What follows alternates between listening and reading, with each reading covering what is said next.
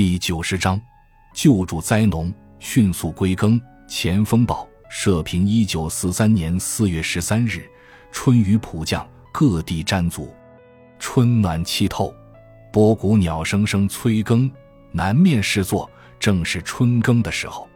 去年秋禾全虾，所以民多饿死，麦收虽有望，早秋仍需种。老天爷今年特别看顾我们，把雨下足了。叫我们种庄稼，我们要不设法使流亡在外的农民归耕，误了春耕，辜负了春雨，早秋减收，甚或不收，其影响亦甚大。农民也并不是不知道归耕，他们没吃的，饿着肚子，他们回到家乡也不能耕作，政府不想办法，他们回不到家乡就会倒地而作饿殍。我们唯恐误春耕着急。他们或者比我们更着急。春风雨里轻柔，麦浪千顷碧波，小麦已起浆，大麦将抽穗。不但春耕开始，而且麦芒已逼近。大麦豌豆再有三四十天就熟了，至少是可以吃了。现在不及早着熟时，流亡在外的农民赶速归耕，再晚了，不但要误春耕，亦将误了麦芒。从现在开始办。迢迢远道，迟迟其行。等到灾民回到故乡了，为时也将及麦芒。如高的春雨，普降沾足，青葱压地，麦苗茂盛，为十年来所少见。天教麦长好，人力未尽到，误了秋收，于天灾之后再受人祸，那河南就无较累了。为了麦收，办理归耕。也不能再迁延、再迟缓。军粮当局即将后方屯粮借贷给河南救灾，更可全数贷给灾民。再加上民间富户余粮，也强迫其尽量借贷。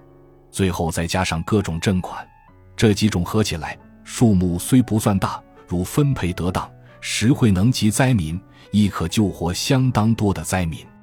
我们主张由这些赈粮中分出相当数量。与办救济归耕灾民，本县应给他们预备下一个月的食粮，沿途各县应分段设站，专救归耕农民。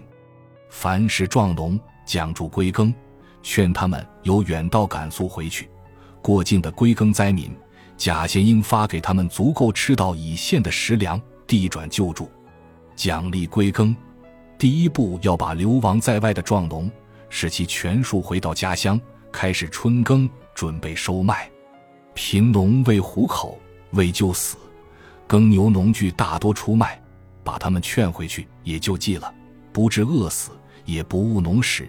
但没有耕牛，没有农具，一样不能耕作。第二步要设法劝有牛、有农具的人家，帮助他们耕种。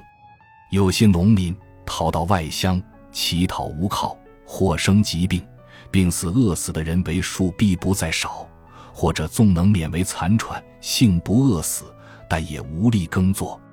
第三步应分乡分保组织助耕队，对无人耕种或无力耕种的人家助其耕种，无力回乡的人助其归耕，无耕牛农具的人供给他，无人或无力耕种的人助其耕种。